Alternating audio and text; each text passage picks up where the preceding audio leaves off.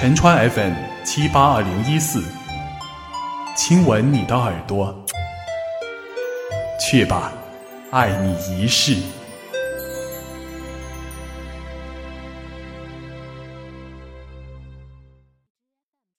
你好，听众同志，欢迎收听新一期的《路人甲说》。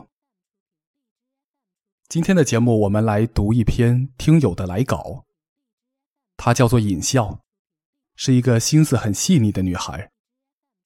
她今天文章的题目叫做“选择从别人那里看到自己”。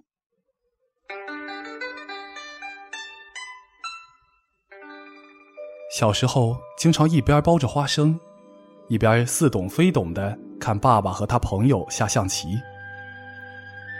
两人总有一人输，一人赢，或者平局。这都很正常，但每次下棋，爸爸总爱提醒别人：“过了河的兵不能回头哦，小心我要将你军了。”就像龙应台对安德烈信中说的：“卒子一旦过河，就没有回头路。人生中一个决定牵动另一个决定，一个偶然注定另一个偶然，因此偶然从来都不是偶然。”一条路势必走向另一条路，回不了头。一个落棋就是一个选择，而所有的选择都是过了河的卒，每一个选择成就了最终的结局。前不久来公司面试的人，也给了我一些类似的思考。有一个女的，毕业三年后来面试跟单。于姐问他这么几个问题：毕业三年了，你真的喜欢这份工作吗？这是你的梦想吗？你的优势在哪里？为应聘这份工作，你做了哪些准备？心里有哪些担心？你以什么样的心态和方法来对待这份工作？在我看来，女生回答的不好，并且还没到三分钟就表现的不耐烦了。于姐就说。我们今天先这样，谢谢你，慢走。一个毕业三年的女生还如此迷茫，没找到自己的定位，不知道自己喜欢什么，擅长什么，又谈何选择？还有一个男的，他有五年的工作经验，面试市场业务岗。他说二十多岁刚出来，觉得饿不死就行了。但五年后就不行了，年龄摆在那里。这位男生对自己的定位思路还是挺清晰的，之前做的也是业务，现在想要换一个行业，上家没有自己的核心技术，客户的替换率也高，没有核心技术意味着没有竞争力，优胜劣汰容易被市场挤掉。于姐认为他认得清现实，知道自己要什么就去找什么。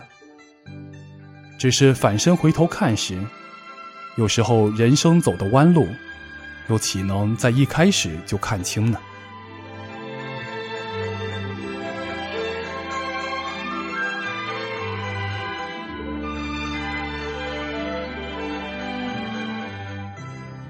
最近，不管是在餐馆还是地铁里，流行身边陌生人的说话，总听见很多抱怨的声音：房价太贵了。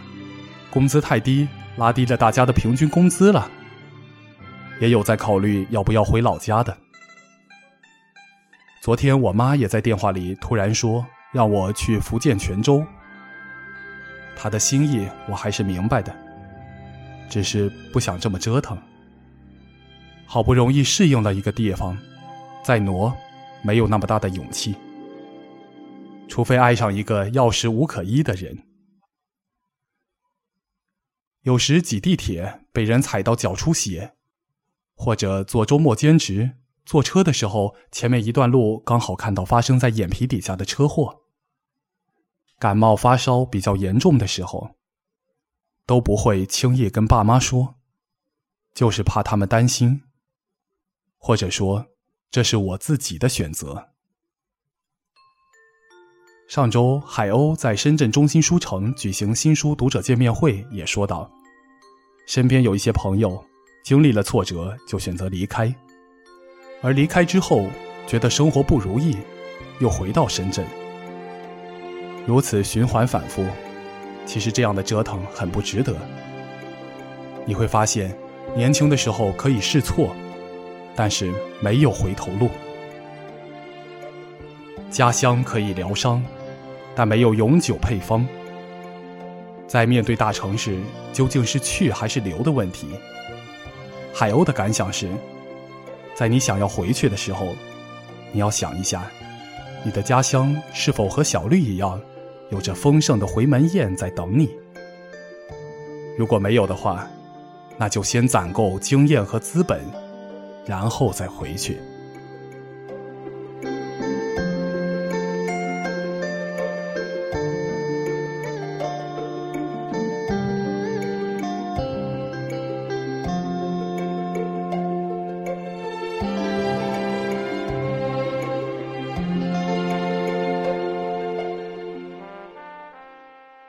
好的，听众同志，你刚才听到的是来自尹笑的投稿，选择从别人那里看到自己。谢谢尹笑。你在给我投稿的时候附上说自己这篇文章只是表达个人的一些感情，我读起来倒觉得挺普遍的呀。我们之前的路人甲说节目不是也有很多都在思考着。要留在北上广深，还是回到自己家乡的问题吗？你最后这一段话也是给大家的一个启迪。我想读起你的文章，我也有一点惭愧，就是我自己可能也像你说的前面那个女生，看不清自己想要做什么，所以一直待在一个单位，都没有离开过。不过从我最近播讲的儿童小说。还有其他的很多小说里，你应该都能够感觉得到。选择最后的结局是怎样，真的是讲不清楚的，有很大的不确定性。一个故事在开头的时候是阳光灿烂，是个美好的开始，可是结尾却可能很糟糕。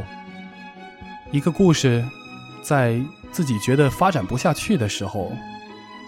说不定又峰回路转，柳暗花明。所以，让我们都相信未来会更美好吧。在选择的时候，做到无愧于心。好了，今天的路人甲说就到这里，谢谢你的收听，再见。